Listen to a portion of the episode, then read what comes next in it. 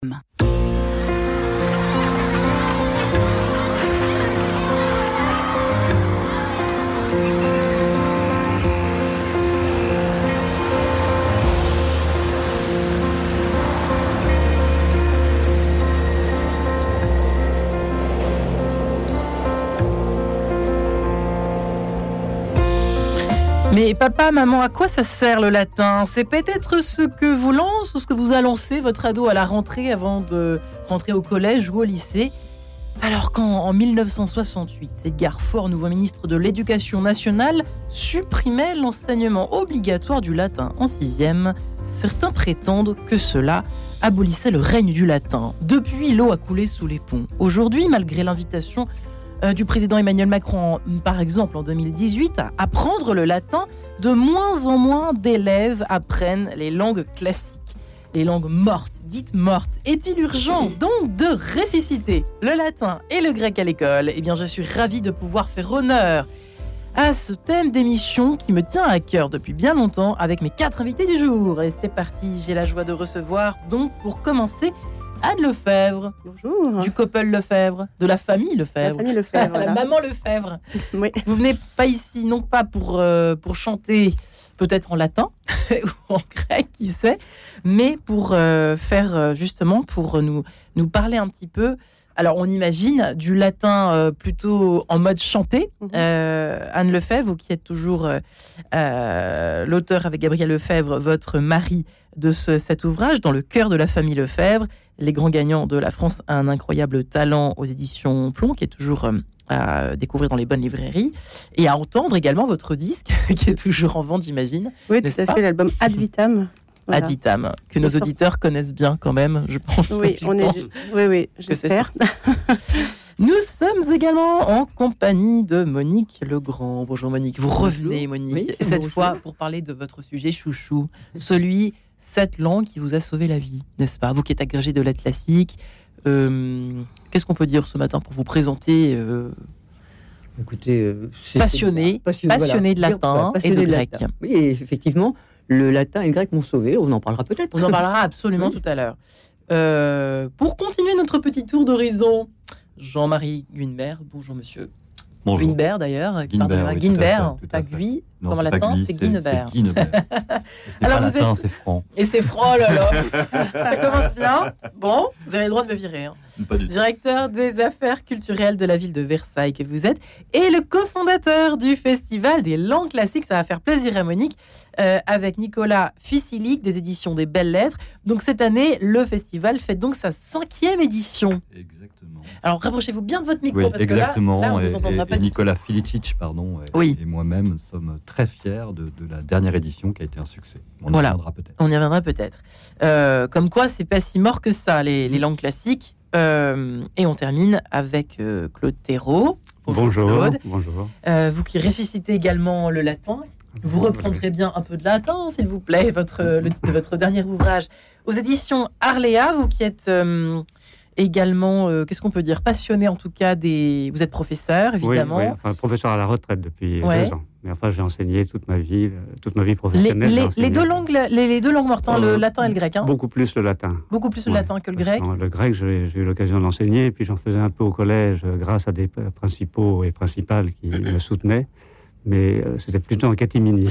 Alors moi, j'ai quand, même envie de commencer par poser une question à, à Maman Lefebvre, Anne Lefebvre. Est-ce que vos enfants ont une appétence, ont vous avez ressenti cet, appétit pour les langues mortes, euh, euh, enfin, en tout cas pour les plus jeunes d'entre eux, euh, après avoir chanté au fond en latin ou pas? Alors, je ne prendrai pas les choses dans ce sens. Ouais. mes enfants ont toujours fait du latin à l'école, depuis le collège, depuis la sixième. Jusqu'au terminal, ils ont fait option latin au bac. Bravo, madame. tous. Ouais. Voilà, c'était pour nous un point hyper important. Voilà, pour le chant ou pour autre chose? Pour la culture. Pour la culture. Pour la hein. culture avant tout. Et ensuite, euh, ben, de fait, le fait de faire du latin au, collège, enfin à l'école, euh, les a aidés dans le chant, c'est sûr, pour faire en sorte que quand ils chantaient, que ça leur paraissait pas complètement incongru. Et oui. Voilà. Apprendre par cœur, c'est bien, mais comprendre ce qu'on chante, c'est quand même mieux. Voilà, c'était une langue qui leur était familière, donc euh, ça aucun ça coulait de source. Monique, allons-y. Vous, à 10 ans. Ah oui. Oui, à 10 ans. Tout a commencé. Oui, tout a commencé à 10 ans en fait. Et euh, je suis arrivé en France, je parlais le français, mais j'étais dans un terrible, une situation très difficile parce qu'en fait les mots n'avaient pas le même sens. Et euh, si vous voulez, moi j'arrivais du Sénégal et un même mot n'avait pas exactement le même sens. Et le latin m'a sauvé parce que le latin m'a fait partir à l'origine du mot. Et à l'origine des mots latins et grecs, il y a toujours le geste humain. Parce que les humanités, c'est aussi ça. Et donc, je me suis, j'ai compris là qu'on ne mettait pas les mêmes choses derrière les mots. Et je suis partie à la découverte de cette langue qui m'a vraiment sauvée parce que j'allais mal. Et oui, je alors, constamment. on va peut-être euh, rappeler aux auditeurs qui étaient peut-être pas là la dernière fois que vous étiez venu sur un tout autre sujet, chère Monique. C'est que euh, vous étiez donc en Afrique, à, Dakar. Vous êtes né à Dakar, Et que les mots n'avaient pas le même sens que quand vous êtes tout à coup arrivé en France, bien sûr, en métropole. Et alors, justement, ça va. Je, rebondis sur ce que vous avez dit tout à l'heure. Euh, le, latin et le grec ne s'appellent plus langue morte, s'appellent langue et culture de l'Antiquité, parce que j'ai découvert la culture qu'il y avait sous les mots. Par exemple, le mot orientation, on en parlera peut-être tout à l'heure, mais on s'oriente au, au Sénégal, dans l'hémisphère sud, par la Croix du Sud qui a donné naissance à ces très beaux bijoux qui sont la Croix d'Agadès. Qui sont dans votre livre. Oui. Et alors, euh, oui, c'est vrai. Et, euh, en France, on s'oriente avec euh, le septentrion. Et le septentrion, les septemtriones, en latin, les sept bœufs de battage qui tournent autour de l'air de battage qui sont le pôle Nord. Voilà. Vous voyez, les représentations sont complètement différentes. Et quand on est enfant, ça c'est la question des immigrés. Et c'est pour ça que maintenant le latin, on ne comprend pas.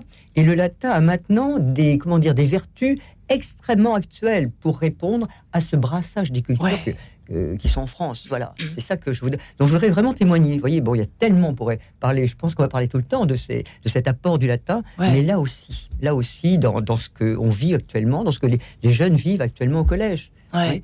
Il n'en voit pas l'intérêt, pourtant un festival existe depuis 5 ans. C'est fabuleux. Pourquoi ce festival en deux mots? Qu'est-ce qui vous a donné l'idée d'organiser ça? Ben, Il faut la culot quand même certains pour euh, euh, le faire. Euh, oui et non.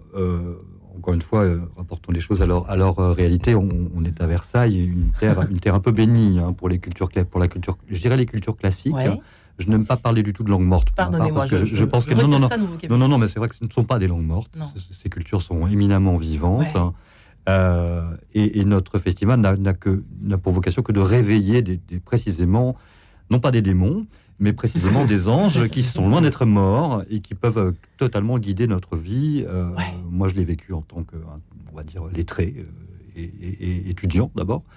Et c'est vrai que Versailles est une terre bénie pour cela parce que nous avons un, tissu éducatif exceptionnel de lycée, de collège, où on apprend encore le latin, le grec.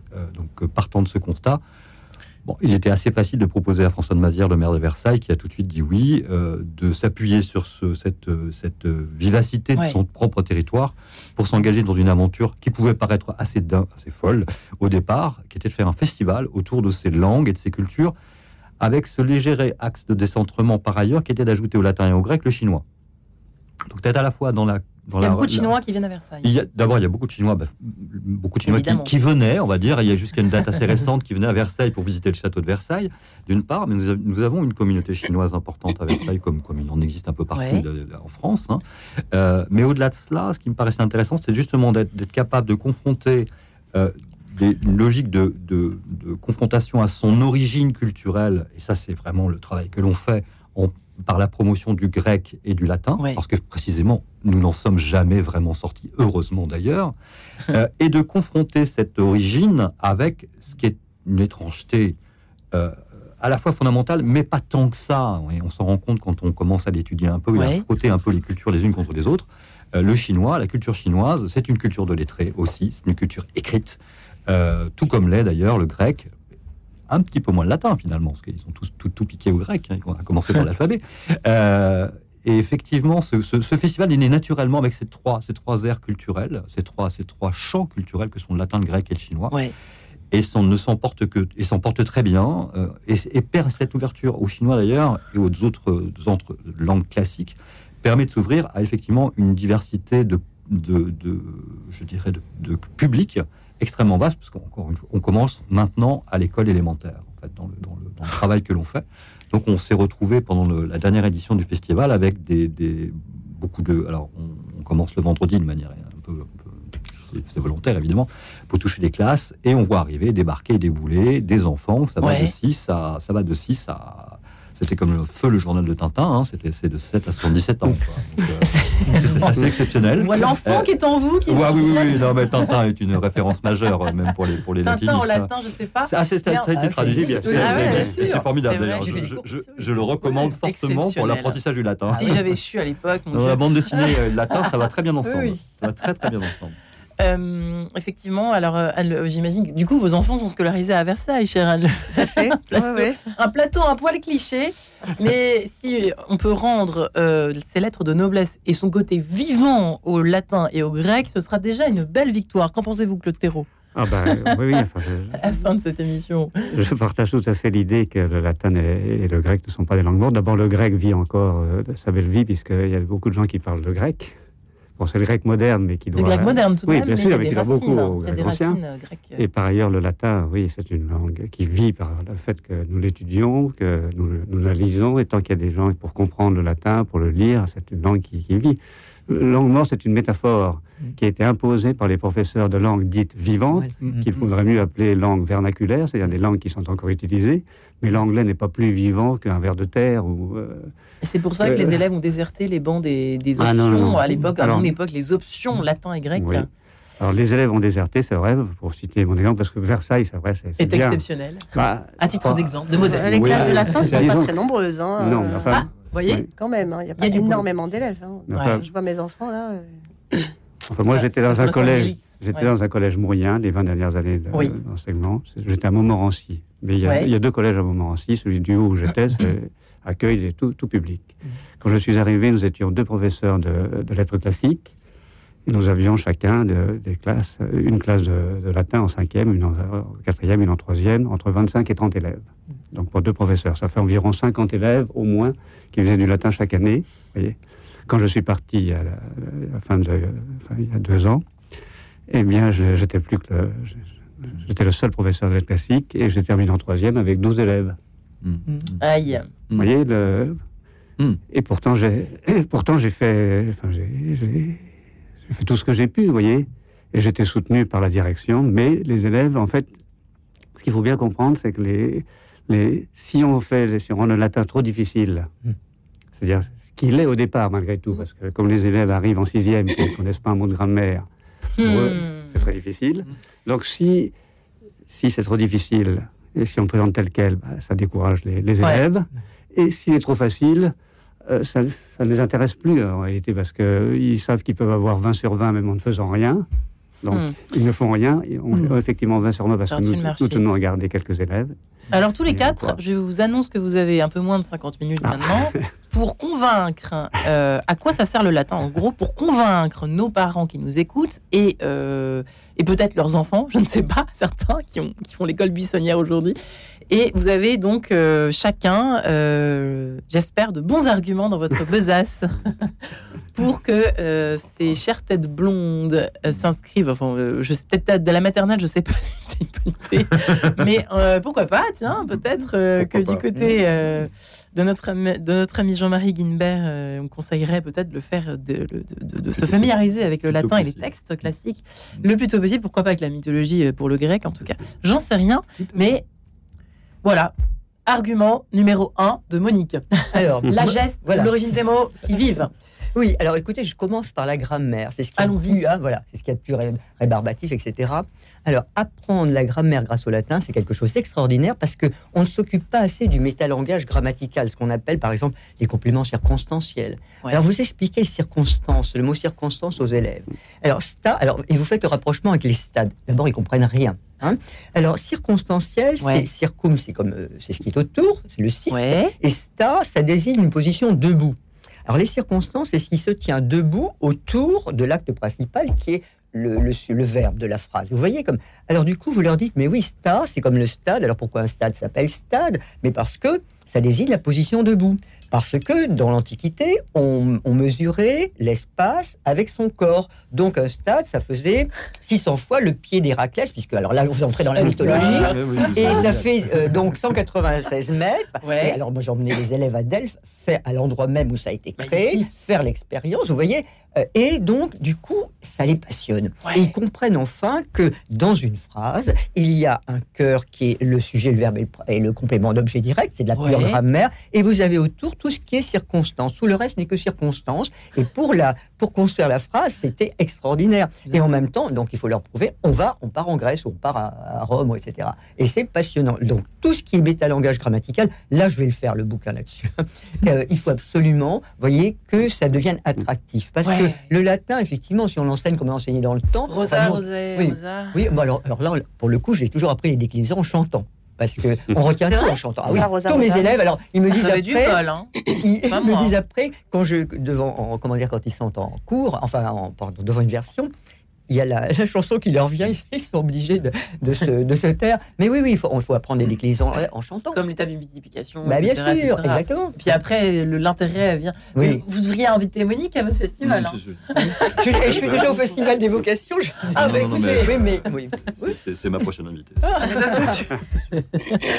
si elle emmène euh, tous les petits Versailles à Delphes. Euh, ah oui, ah oui, oui. L'année des Jeux Olympiques, surtout, je les avais emmenés. Vous vous rendez compte C'était extraordinaire. Mais moi, je me réinscris en classe de latin. Ah oui, mais si vous voulez. Avec vous deux. Ce sera la thématique de notre prochaine édition du festival, précisément. Ce seront, c'est le sport. Incroyable. Ah oui, ah Versailles est ville d'accueil des Jeux. Ah et en plus, mais oui. On peut difficilement passer à côté. Là. Oui, Formidable.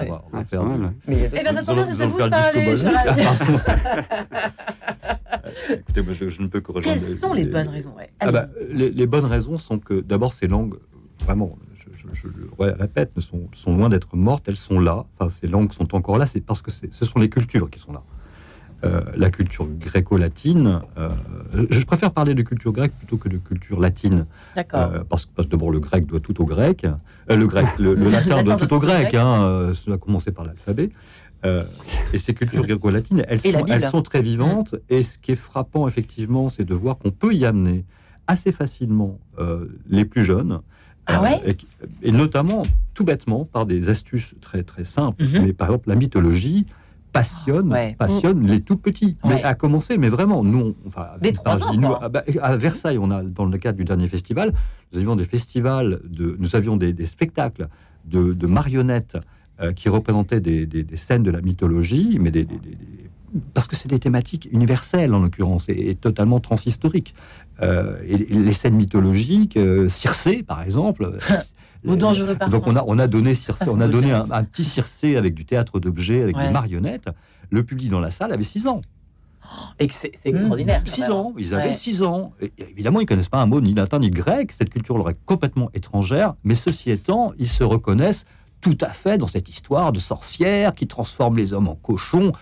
Les gamins, ils sont comme ça, quoi. Ils sont, quoi. Ils sont, mais ils sont complètement éberlés. Et du coup, on peut supposer, alors moi, c'est nous, c'est le pari que nous faisons avec, avec les éditions des Belles Lettres, parce que les Belles Lettres s'est lancé aussi, elle, dans, la constitution de collections pour les pour les beaucoup pour les plus jeunes, le latin n'est pas réservé encore une fois ni à des lettrés ni à des adultes, ni aux agrégés de ni aux agrégés de classique. Il est, il est c'est une culture pour tous. Enfin, en l'occurrence, c'est notre pari nous de façon de façon générale avec François de Mazière euh, pour la, l'action culturelle à Versailles, c'est la culture pour tous. Euh, faire un festival de, langue classique n'était pas du tout une logique d'exclusion d'un public quelconque, au contraire, c'est pour nous une logique d'inclusion. Il y a effectivement, euh, certains pourraient vous répondre ça, vous rétorquer justement cette, cette vision des choses un peu binaire. oui, c'est un truc d'élitiste, de toute façon, c'est que pour les gens d'âge 4, etc.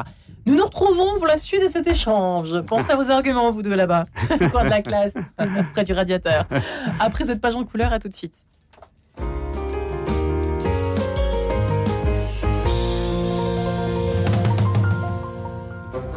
Le bonheur en musique, Edith Walter. Le bonheur en musique existe et il embellit la vie. Pour cela, je souhaite partager avec vous mes émotions musicales, passées ou dans l'actualité d'un proche présent, que ce soit l'évocation d'un concert particulièrement émouvant, d'un disque exceptionnellement beau ou encore la promesse d'un événement musical à venir. La vie est un sommeil, l'amour en est le rêve, dit Alfred de Musset. La musique participe à son bonheur. Le partager chaque semaine avec vous est mon défi. Le bonheur en musique avec Edith Walter, chaque vendredi à 20h45 et le dimanche à 14h30. Orient Extrême. Chaque semaine, retrouvez l'actualité asiatique sur Radio Notre-Dame. Orient Extrême, chaque vendredi à 15h, présenté par les missions étrangères de Paris.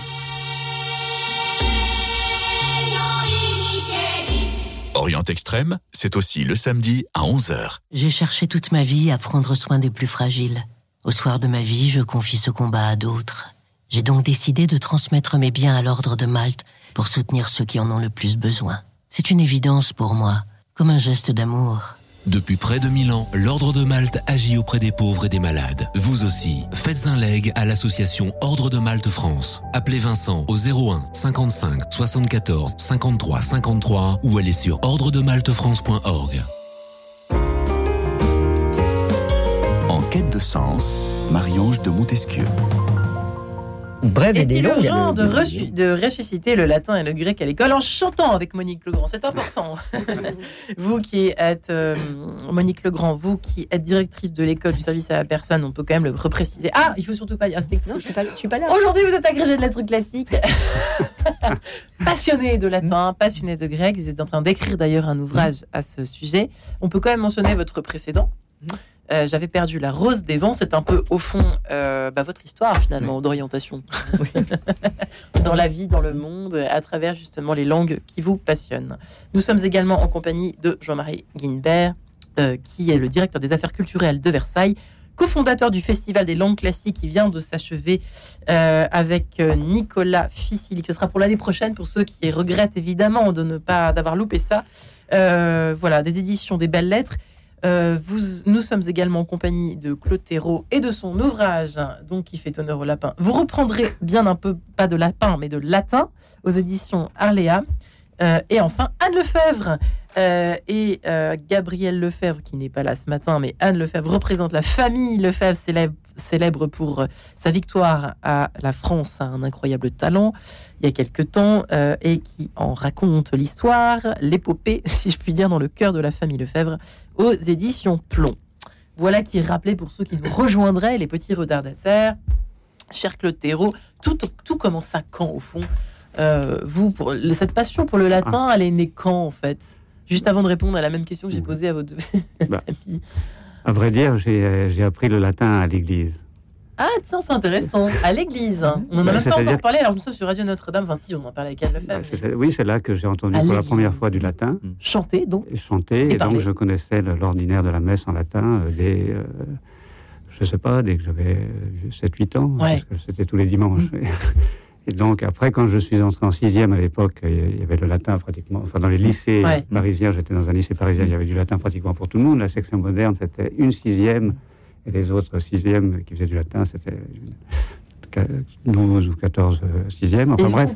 et donc, j'étais, j'étais dans un bain inconnu. Pour moi, le latin, euh, ça ne, ça ne posait aucun problème. Hmm. C'était mon. Enfin, c'était pas exotique. Peut-être faites-vous partie aussi du C'est vrai qu'on quand on entendait, euh, j'imagine, hein, le latin tous les dimanches, euh, peut-être était-ce une. Euh, on, finissait par comprendre, quoi. Bien sûr, d'autant que. C'est ça, en fait. bien sûr qu'on comprenait, puisque nous avions des missels bilingues, et on savait bien Gloria in excelsis Deo, ça voulait dire gloire à Dieu au plus haut des cieux. C'est pas, ouais. ce n'est pas sorcier. Et ça hein. aidait, du coup, après, pour l'apprentissage bah, ou pas? oui, ça aidait parce que c'était quelque chose de familier. Ouais. D'une part, et puis d'autre part, comme nous entrions en sixième en possédant comme l'a dit Monique, euh, l'importance de la grammaire de la souligner, mais nous, euh, quand nous entrions en sixième, ben, nous, nous, maîtrisions la grammaire française. Bah, bien sûr que ça aidait, c'est-à-dire quand on vous parlait d'un sujet, mm. d'un attribut, vous saviez ce que c'était. Aujourd'hui, mettez-vous devant une classe de sixième, mm. essayez d'expliquer ce que c'est qu'un attribut, il y en a 80% qui ne comprennent pas, parce que c'est un langage qui, mm. auquel ils ne sont pas habitués. Et le latin y aiderait? Si, ah. par exemple, les enfants en difficulté, Monique, oui, non, bah, non, oui. Euh, oui et non, c'est-à-dire qu'on ne peut pas non plus commencer vers enseigner le latin euh, au, cours préparatoire. En revanche, ce qu'il faudrait impérativement faire, c'est enseigner la grammaire. Mm. Et la grammaire n'a rien d'ennuyeux. Mm. Il n'y a aucune matière en scolaire qui soit. la grammaire à l'école. Moi aussi. Hein. ça chouette. Mais, est-ce que vous connaissez une seule matière qui, enseignée par quelqu'un qui aime son métier, soit ennuyeuse? La chimie, la mm. physique, l'électronique, ça peut être passionnant si c'est fait par quelqu'un qui sait ce qui connaît son métier. Juste avant d'entendre Anne Lefebvre, euh, Monique, dans l'autre sens, est-ce que c'est vrai que c'est une question qu'on peut se poser Est-ce que le latin peut servir à comprendre des concepts que vous ne comprenez pas en grammaire française. Mais, bien sûr, mais c'est même le, c'est la Vous avez des exemples Ah, mais bien sûr. Racontez-nous. sur un, comment dire, je peux donner des exemples vécus. Par exemple, alors je dirais que je connaissais une professeure dans, qui, était, qui enseignait vraiment vers Mulhouse, dans les quartiers difficiles de Mulhouse. Eh bien, je vous assure que c'est grâce au latin qu'elle sortait les gamins de, de, de où ils étaient. Hein. Mais bien sûr, parce que quand les, les, mots ont un sens, on est, on est dans une émission qui s'appelle Enquête de sens. Quand les choses ont un sens, les enfants vous suivent. Hmm. C'est ça la, la, seule chose. Effectivement, la tribu, c'est magnifique. Tous ces mots du, de la grammaire sont magnifiques. C'est beau, parce que c'est concret. Vraiment. Et euh, je, oui, vraiment. Donc, euh, j'adhère tout à fait à cette, cette idée-là, bien sûr. Tribu, j'étais en train de me demander, la tribu, la tribu, ça vient de quelque chose C'est un don. Hmm. on donne quelque chose. Ah, alors, je vais vous dire. Vous avez un nom. Hein, et on vous dit, il y a un adjectif. Alors, adjectif, euh, les enfants ne savent pas l'écrire. D'ailleurs, j'ai vu mon, fils, il ne savait pas écrire adjectif. Je dis, bah, comment ça, tu ne sais pas écrire? Voilà. Et alors, je dis, mais attends, c'est joli. C'est un mot. If, ça veut dire variable. Ouais. qui est jeté comme éjecté. Ouais. Ad, près d'un autre. C'est-à-dire, c'est un mot qui est jeté près du nom pour le préciser. C'est magnifique. Tout ça, c'est local, concret, ponctuel. Et c'est superbe. Mais oui. Le latin est génial pour ça. Ah oui, c'est magnifique. C'est une langue très concrète. Très, ah, voilà, très concrète. Le, latin, le, français est beaucoup plus abstrait. Le français est beaucoup plus abstrait que ne l'est le latin latin, il ne faut pas oublier que les latins sont des paysans à l'origine, et la création de leur langue, c'est une, une, langue qui répond à leurs besoins leurs besoins de départ, c'est des besoins qui sont très concrets, qui sont ceux de l'agriculture. Ce sont à la fois des soldats et des, et des, des paysans. C'est hein. souvent qu'on apprend assez vite hein, dans les textes. Et, du coup, on comprend très vite dès qu'on décompose, en fait. c'est là, que l'étymologie est intéressante et essentielle même pour rentrer dans ces langues, mm. qui ensuite il faut revenir vers la nôtre. C'est tout le pari de notre, festival. Hein. C'est l'aller-retour. C'est le principe d'aller-retour. C'est faire le, petit déportement, là, qui est ce petit détour qui nous permet de mieux comprendre notre propre culture. Et, ça, et ça marche. Et ça marche dès le plus jeune âge. Anne Lefebvre et vous, votre amour pour le latin, c'est venu en chantant, c'est venu, euh, il y a eu un retour, un... comment ça s'est passé Alors je vais dire comme mon voisin de droite, moi j'ai appris le latin euh, à l'église, hein, voilà, on chantait la messe le latin. Euh, je, je, dis pas que je comprenais tout ce que je disais, mais ça me paraissait, ça me faisait partie de ma vie en fait, de mon quotidien. Et après, bon, j'ai appris le latin au collège. Euh, comme beaucoup, euh, les déclinaisons. Euh, ça s'est bien passé. c'était dur. c'était dur, mais, mais en fait, j'en suis ravie. Et en fait, j'ai repris goût à ça en faisant travailler mes propres enfants.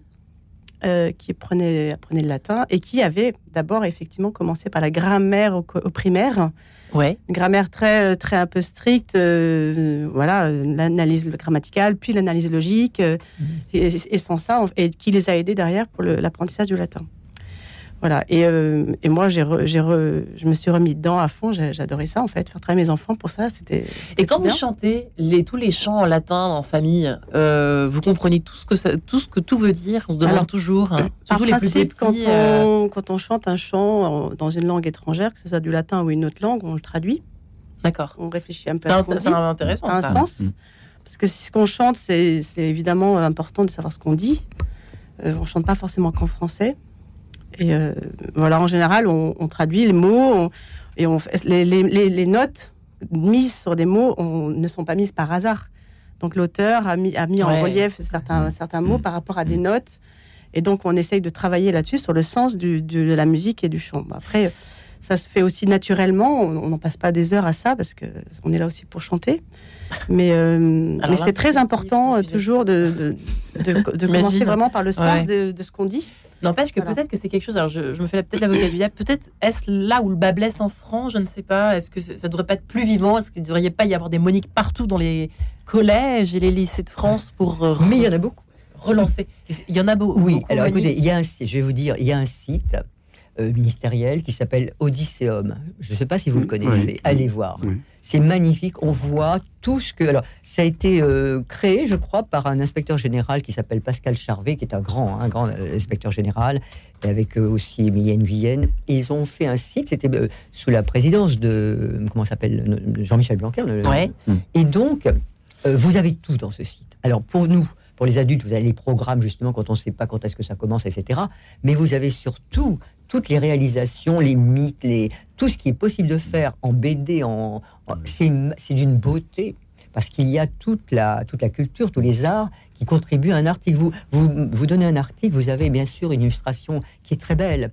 Odysseum. Vraiment, je vous conseille, de, je conseille à tous les auditeurs d'aller voir. C'est magnifique. Pour, non, mais pour montrer ce qu'est le latin maintenant. Parce qu'en fait, ce sont les, les, professeurs de latin les premiers qui sont allés dans le numérique, mais dans le numérique au sens euh, euh, exploitation des images, etc.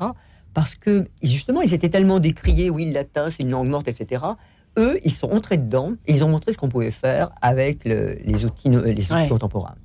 Euh, c'est beau. Vous me faites penser à cela euh, quand vous avez parlé de culture. C'est vous, je crois, mm. qui parliez de ça tout à l'heure, Jean-Marie euh, Guinbert. Mm. Je crois qu'aux États-Unis, je ne sais pas si vous avez vu ça récemment, lu ça récemment, mais il serait question dans certaines universités de mettre en davantage en valeur la mm. culture de l'Antiquité, davantage, limite en éliminant carrément l'apprentissage des langues. Des langues c'est quand même étrange. Comment c'est Alors c'est un, un, vrai sujet, c'est un vrai débat parce que très honnêtement, pour nous tous qui, sommes soucieux des, de ces cultures et de leur vivacité, c'est une vraie question au sens où euh, Bon, là, je vais vous faire part d'une expérience personnelle. J'ai fait du latin, euh, comme tout le monde, enfin, comme nous tous, euh, dès, la, dès, la, dès la, Moi, nous, ça commençait en cinquième.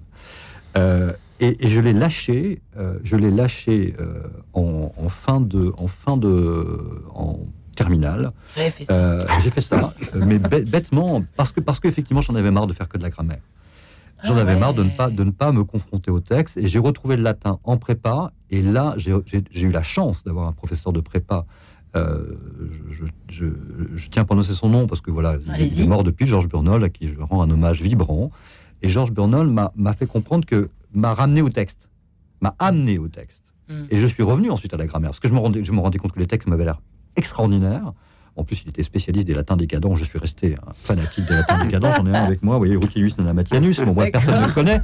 Peu importe, peu importe. C'est juste génial. Et euh, du coup, ce, retour au texte et aux auteurs m'a obligé, mais moralement, mm. à, me recolter avec la grammaire et avec la langue. Mais pour un objectif. Mais, parce que là, j'étais motivé. Voilà. J'étais motivé parce que je, je, ne, je réalisais que je ne comprenais pas Ovide et, du coup, euh, vous ne pouvez pas le, saisir, le, en saisir le, le bonheur qu'on a à lire. C'est un peu comme le solfège. C'est un souvenir épouvantable de, du solfège, de l'apprentissage du solfège. Oh c'est, tiens, le fait, j'ai même pas, j'avais oublié votre présence euh, musicale, vous voyez. Oh, mais pour moi, c'était. Mais en fait, on est, on est obligé d'avoir cette grammaire, en fait. Il faut les deux. Il faut y passer, c'est ça le problème. L'enseignement souffre de ça. Le problème souffre. Le problème, sans doute, que euh, on ne donne pas en même temps que, le, que les outils le solfège, comme vous le dites, il y a un solfège, il y a une grammaire. Il faut l'avoir, sinon, sinon on ne peut rien faire. Bah euh, mais en même temps, il faut effectivement qu'on nous donne l'amour de ces auteurs, de, ces, de, cette, de cette langue et, des auteurs qui l'ont, parlé et pratiqué et écrit. C'est là où vous êtes partagé sur l'histoire des. Mais, je pense qu'il faut faire les deux. Quoi. L'idée, c'est d'arriver à faire les deux. C'était là vraiment. Et, idéalement en même temps. Idéalement en même temps. on, en a tous souffert, j'ai l'impression, autour de cette table quand même. Oui, hein. bien sûr. Enfin, pas, Monique, mais moi j'en ai souffert, je peux vous dire. moi, vous parliez du solfège. J'ai souffert du solfège aussi. Hein. Mais euh, s'agissant en tout cas des, déclinaisons, des conjugaisons, etc., plus on le fait tôt, et mieux ça passe. Remarquez, ouais. Ben, évidemment. faire plutôt de la sixième. Mais, bien sûr, bien sûr parce que quand, euh, alors, surtout que maintenant, sixième, déjà, les élèves sont beaucoup plus autonomes et euh, exigeants qu'il mm. y, a 30 ans. Hein. Et donc, plus nous commençons tôt, plus ils commencent tôt, plus c'est facile. Et ensuite, alors, euh, bah, ce, cap étant passé, la plongée dans les textes est favorisée. Et, mais tandis on a dit, ah non, non, non, ils sont trop jeunes, il faut les, faut pas leur enseigner la grammaire, ces choses-là, ce sera pour après. en fait, pour après, c'est pour jamais. Oui, c'est ça. En fait, c'est déjà parti. Le problème, c'est qu'ils partent après. ils partent avant, vous arrivez au texte. Il est revenu par le latin des Moi, je suis revenu après, mais par le latin complètement, complètement trafiqué. Hein. Vraiment, c'est du latin. Du latin de cuisine. Quasiment celui du 5e, 6e siècle. Elle le fait. Je pourrais donner mon je pourrais donner mon expérience, puisque je suis professeur de chant choral en, primaire, et que évidemment, euh, je, il est hors de question de ne pas faire des chants en latin. On fait beaucoup de chants français parce que je fais un peu tout pour, pour, faire passer un peu tout. Et au départ, les enfants, bah, j'ai des petits, donc à partir de. Ah, j'ai des tout petits, mais ça, on fait que du français, mais après, c'est à partir du CE2, donc ils ont 9, euh, 8 ans environ. Et euh, les premiers temps où on a commencé à faire du latin, c'était dur pour eux ils aimaient pas trop ça. Et euh, mais je, leur ai dit, vous imaginez pas, vous avez une chance folle. Je refaisais faire du grégorien aussi. Je leur avais appris des pièces grégoriennes. Incroyable. Voilà, ils y sont arrivés. En fait, ils ont euh, cette, euh, cette imprégnation en eux. Ils ont une intelligence de, de, du sens, de la mélodie, de la mélopée, de tout plein de choses qui passent aussi par le corps, parce qu'on fait pas mal de gestes. Et, et donc, progressivement, je vois que les enfants s'intéressent. D'abord, je leur apprends à prononcer le latin. Waouh on en a pas Parce que d'abord, premièrement, en le scandant, en fait, mmh, oui. Ave, Verum, le ou avec le U, avec le ou, etc. Donc on, le, on l'apprend comme ça, on le prononce, on le mmh. dit, on le mmh. comme ça progressivement. Et, euh, et après, je, je, ce que progressivement, en fait, ça se fait avec le temps. Et, euh, et donc là, dernièrement, on a fait la Verum Corpus Natum de Mozart. Déjà l'an dernier, on a repris cette année sur un autre mélodie, un autre auteur. Je leur dis, vous avez déjà vu ce texte, vous connaissez cette langue, vous connaissez ces mots. Donc je vous le, vous le chante. Et donc en fait, c'est venu tout seul. Et donc euh, je leur ai dit, bah, alors on a traduit ensemble le texte. D'accord. À quel âge? Bah, ils, ont, ils sont primaires, ils ont 9, 10 ans. Hein. On a, on a traduit ensemble le texte et en leur donnant le sens, en leur disant, bah, regardez ce texte, par exemple, Verum, qu'est-ce que vous voyez, qu'est-ce que vous voyez dans ce mot qui ressemble au français? Ben, euh, Madame vrai, euh, vrai, comme c'est des enfants qui font aussi de la grammaire, je leur ai appris mm. aussi le, sujet, les compléments. Enfin, on a un peu vu tout ça, l'accusatif, le génitif, le complément du nom de ça. Et en fait, euh, et je me rends compte progressivement qu'en fait, ils percutent, mais carrément. Quoi. C'est hallucinant. Ah parce que leur et c'est une vraie joie, en fait, de, de, dire, hein. de, se dire qu'en fait, ils font de un peu de grammaire à l'école, ils, en, font. Mm. Euh, je, leur, je leur donne ça, je leur donne du, du latin à, manger, en fait. Hein, et puis surtout, je leur ai appris un chant, je leur ai appris un chant en, latin qui s'appelle le Justus ut palma, c'est la palme du juste. Et je leur ai appris un même chant, le même chant avec le même texte, sur un chant français.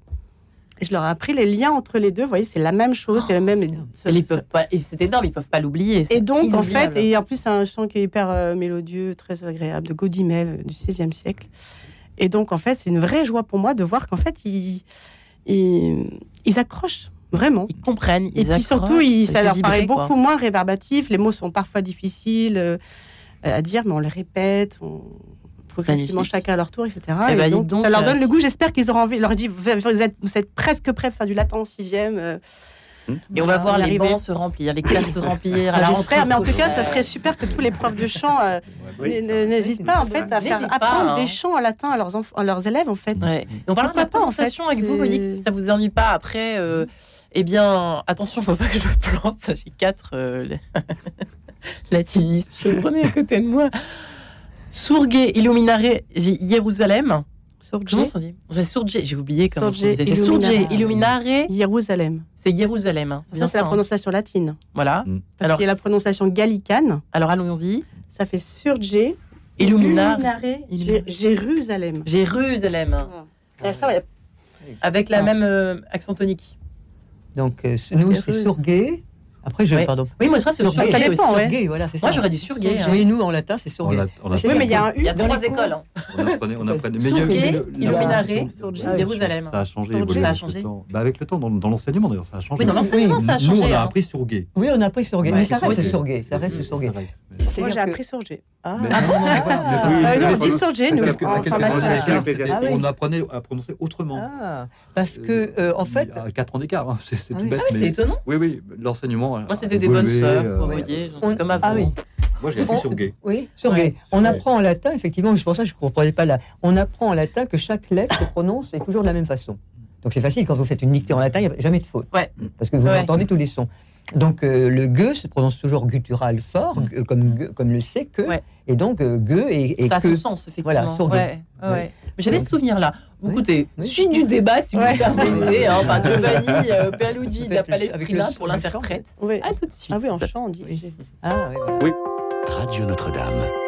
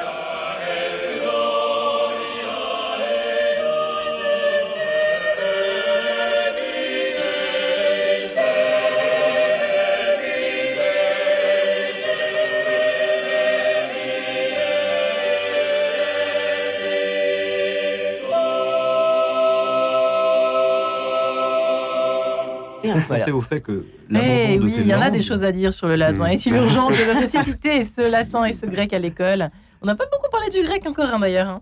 Euh, Jean-Marie Guinbert pardon, est avec nous. Euh, je, je me latinise. Directeur que vous êtes des affaires culturelles de Versailles, je le rappelle. Vous avez, vous avez cofondé ce fameux festival des langues classiques euh, à Versailles, donc qui a eu lieu le week-end dernier avec Nicolas Ficilic et des éditions des Belles Lettres. Cette cinquième édition bah, en route vers la sixième, du coup l'année prochaine. Claude Thérault est également avec nous et votre livre, vous reprendrez bien d'un peu de latin chez Arléa, euh, vous qui avez été longtemps professeur amoureux, passionné de latin, euh, de langues anciennes. Anne Lefebvre qui chante avec tous ses enfants et son mari, la famille Lefebvre, donc célèbre depuis la France un incroyable talent. Et vous allez nous parler du solfège dans quelques instants, évidemment. Et Monique, Monique Legrand, amoureuse depuis ses dix ans euh, de latin, folle de latin, euh, voilà, euh, agrégée de lettres classiques, qui est en train d'écrire quelque chose et qui est venue, elle aussi, avec sa magnifique, j'en ai perdu mon bracelet, ouvrage. j'avais cette rose des, des vents, j'avais perdu la rose des vents aux éditions des Trois Colonnes. Votre, votre parcours fascinant, chère Monique. Vous en avez eu des vies, vous, hein? Depuis votre naissance en Afrique. Hum, eh bien, allons, allons chez Anne Lefebvre et son solfège. Pourquoi vous vouliez parler absolument solfège là, maintenant, tout de suite? Parce que tout à l'heure, vous avez dit que vous n'aviez pas aimé ça. et moi, j'aime pas quand on dit qu'on n'aime pas le ah. solfège, parce qu'en fait, c'est vrai que peut-être que quand on était enfant, on avait un apprentissage très conservatoire, euh, blanche, noire, noire, deux croches noires, etc. Assez, euh, peut-être, entre guillemets, rébarbatif. Maintenant, on parle plus de solfège, on parle de formation musicale l'apprentissage a beaucoup évolué et euh, on, il y a beaucoup de, nouvelles méthodes qui sont aussi beaucoup dans le corps et, qui, font apprendre, qui font arriver à, la musique les enfants, pas forcément par des, par des biais un peu rébarbatifs comme on l'a peut-être connu avant. Ouais. De la même façon que les langues, Bonne ça, ça, hein. arrive, euh, ça arrive euh, par, par la danse, par le, le, geste, par les expressions corporelles par, le texte, tout simplement. Quand on chante une berceuse à nos enfants, on leur dit pas tu chantes une noire, une blanche, etc. Non, c'est pas du tout ça. Donc, comme en, latin, on devrait raconter les, les, longs, les longues, les courtes, et, tout ça, voilà. Et donc, je pense qu'il faut vraiment se, redire que c'est pas si rébarbatif que ça. Moi, je lutte contre cette idée-là. voilà. Ce doux euh, solfège qui est le latin, euh, Monique Legrand. C'est vrai que c'est important la prononciation. On en parlait juste avant de se séparer. Oui, la prononciation, c'est passionnant. Et c'est passionnant surtout. Parce que c'est là encore une fois, vous voyez, euh, ça doit se faire tôt et ça se fait au collège et c'est très bien. Parce que le collège est souvent, on dit, le maillon faible mais parce que on ne, les élèves au collège ne font pas assez le, comment dire d'expérience de, terrain, de contact enfin, avec leur corps. La prononciation, euh, quand vous leur, apprenez où se prononcent les consonnes, euh, au début, et comment elles s'appellent et, pourquoi elles s'appellent comme ça, ça les passionne parce que ça va vers eux, vers leur corps. Et effectivement, ils découvrent leur corps en découvrant la prononciation du latin. Ils découvrent qu'effectivement, ils ont une gorge gutturale, que, que les consonnes gue et que se prononcent. Alors, il faut leur, naturellement, avec la main, ils, mettent la, la, main à l'endroit où ça se prononce, gue, que. Si vous leur dites, euh, bon, maintenant, il y a les bilabiales, celles qui se prononcent avec les deux lèvres, be, peu, voyez. Ah, c'est très amusant parce que ça les, ça les fait rire, évidemment. Mm. Et puis, euh, vous continuez comme ça. Et en fait, il est très, c'est un exercice essentiel parce qu'il faut que tous les élèves prononcent le latin de la même façon. Alors c'est très intéressant aussi d'un point de vue linguistique. Les classes maintenant ne sont plus homogènes d'un point de vue euh, linguistique. Donc il faut absolument. Le latin leur permet de prononcer tous de la même façon, mm. agréablement, hein, parce qu'ils le font, mm. une langue. Et ça, c'est pour le, pour le, voilà, pour le, le, ciment de la classe, mm. c'est extraordinaire. Vous voyez, moi je vais très loin, mais c'est vrai, parce qu'ils vivent enfin une expérience où tout le monde parle pareil. Et c'est magique actuellement. Voilà. Et donc, et comme ça, tout en découvrant leur corps et en se découvrant eux-mêmes. vous voyez, même l'apprentissage de la prononciation est un apprentissage qui est, euh, pour les élèves, euh, fabuleux. Oui J'ajouterais une, simple petite chose, c'est que pour cet apprentissage, justement, de la prononciation, de, la diction, euh, le fait d'apprendre par cœur me paraît ah. très important. Ah, oui. C'est-à-dire que maintenant, depuis environ 30 ans, mm. l'apprentissage par cœur est discrédité c'est une aberration monstrueuse. Monstrueuse. Pourquoi? Pourquoi pour le latin Mais pas, seulement pour le latin. Euh, non, non, j'en profite. Ça rentre euh, par le canal. Bien hein. sûr, bien sûr. Et donc, le, apprendre un petit texte latin, le bien le prononcer, le jouer, c'est fondamental. De la même façon qu'il faut continuer à faire apprendre des poésies, de la prose, j'ai toujours défendu l'idée qu'au baccalauréat, au baccalauréat, il faut que au baccalauréat de français, il, soit demandé aux candidats de réciter un texte, soit en poésie, soit en prose. C'est indispensable. Or, ça maintenant, euh, non. Bah non, parce que c'est, vous comprenez, c'est pénible. Trop d'efforts, voilà. le, le, à l'époque, je sais que ma maman me racontait que à l'époque, on, était noté, on faisait des thèmes ah oula, oui, c'était dur, ça. Ah, c'était horrible. Ah, ça, c'était dur. oui, c'était terrible. Ah, ah, oui, Vous avez connu Monique, ça Ah hein oui, ah, moi j'étais avec ton thème. J'adorais le thème. Ah, oui, c'est parce que non. Parce que les meilleurs élèves de latin sont des, sont des élèves de mathématiques en général. Hein. Quand on est bon en latin, on est bon en maths. C'est ce que j'ai entendu. Oui, c'est vrai. Mais oui, pour les bien littéraires, c'était Parce que Parce que ça, demande constamment à déduire, à, etc. Donc à, à mettre en relation, c'est vraiment un exercice intellectuel. Intéressant ah ça. Ah oui, de mettre en lien. Voilà. Alors là maintenant, il faudrait qu'on oui qu'on aille encore un peu plus loin dans l'intérêt du latin. C'est encore autre chose. Vous voyez, on ne connaît pas les, euh, les outils intellectuels et cognitifs que le latin développe chez les individus. Ça, on s'en rend compte après. Par exemple, je ne euh, veux pas être trop long, mais je, prends une phrase latine. Elle forme un tout, on est d'accord? Eh bien, euh, ce tout a un sens. L'élève est obligé de trouver un sens, donc il cherche. Donc constamment, euh, il a les outils pour chercher, donc il déduit, c'est ça, c'est pas ça, pourquoi, etc. Et donc il a une vision, ça lui développe une vision globale d'un ensemble, qui est la phrase, et cette vision, ce qu'on appelle la vision holistique, hein, ça lui développe, ça développe chez l'élève et chez l'adulte après une, pensée systémique.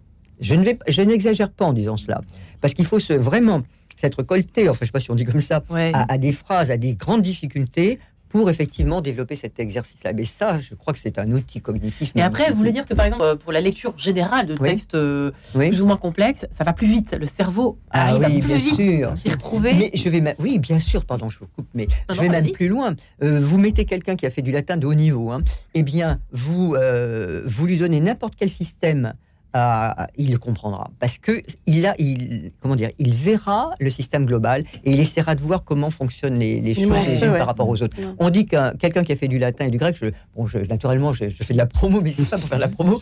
on va pas.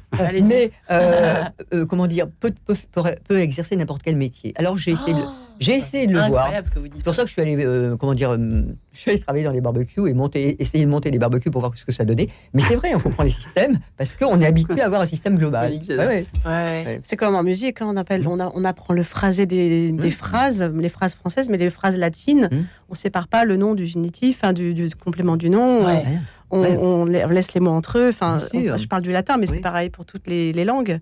Mmh. Pour que ça, ça, ait du sens, euh, mmh. on, met des mots, entre, les phrases entre eux, les mots entre eux on les lit. Oui, voilà. Et ça crée un phrasé musical. Voilà. voilà. Jean-Marie Guinbert, vous avez l'impression que ça rend plus intelligent, effectivement. Euh, ça vous a rendu, vous, plus, plus, Alors, plus rapide. Plus intelligent, je, n'ai pas, cette, pas cette prétention-là. Je n'en pas, je, sais rien. Non, par contre, effectivement, ça rend plus, ça rend plus souple, euh, plus agile.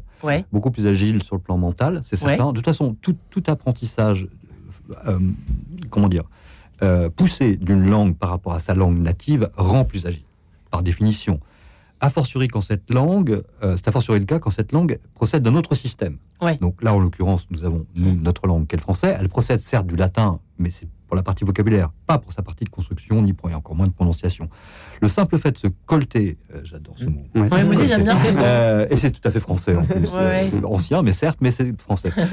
en l'occurrence, se colter et, revenir à du français par le détour d'une langue ancienne comme le latin, moi c'est celle que je connais, mais ça peut être le mhm. grec tout aussi bien, ou chinois d'ailleurs permet de mieux comprendre sa propre langue et de, donc de mieux la parler. Enfin, encore une fois, on devient ou l'allemand. Hein. Et alors l'allemand, c'est même encore plus frappant, je pense, au regard des langues euh, comme le latin.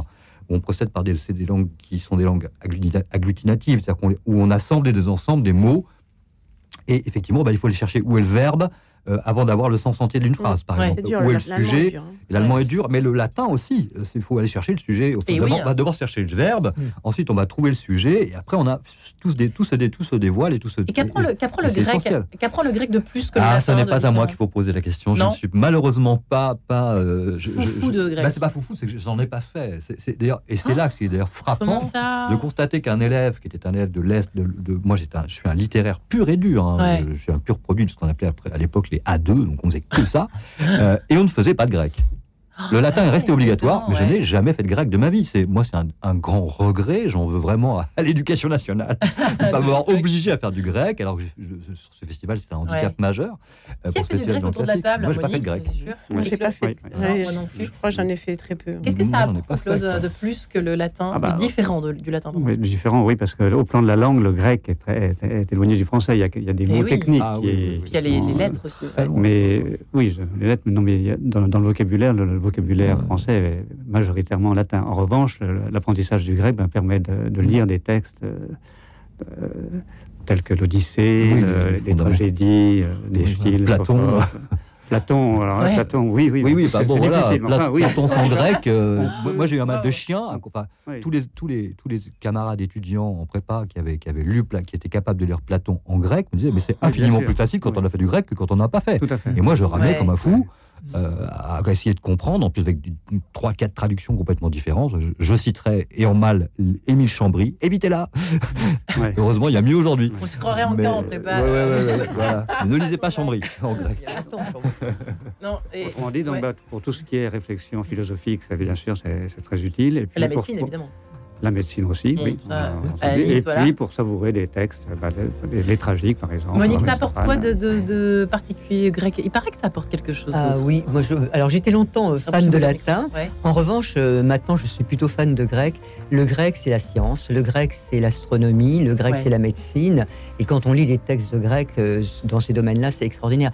le cosmos, regardez, le cosmos, cosmos ça veut dire beau. cosmétique, vous voyez? Parce qu'effectivement, il suffit de regarder le ciel la nuit au planétarium, si on n'est pas la nuit, etc. et c'est l'impression de beauté qui vous, qui vous illumine. Donc euh, voilà, il y, a une. Euh, je trouve qu'en grec, euh, si on parle, on parle, du vocabulaire, on va beaucoup plus vers l'homme en grec. C'est-à-dire que tout, tout, mot grec, en fait, a une concrétude, un rapport au monde qui est extraordinaire. Ah, parce ça fait que vraiment rêver ce que vous racontez. Ah oui, bah, On est dans le cosmos. Oui, oui, voilà. Eh bien, c'est terminé. Merci ah, Monique Létrange, Jean-Marie Guilbert, Le Terreau, Anne Pen. Merci à vous quatre. Merci beaucoup. Merci beaucoup. Retrouvez le podcast de cette émission sur le www.radionotre-dame.com.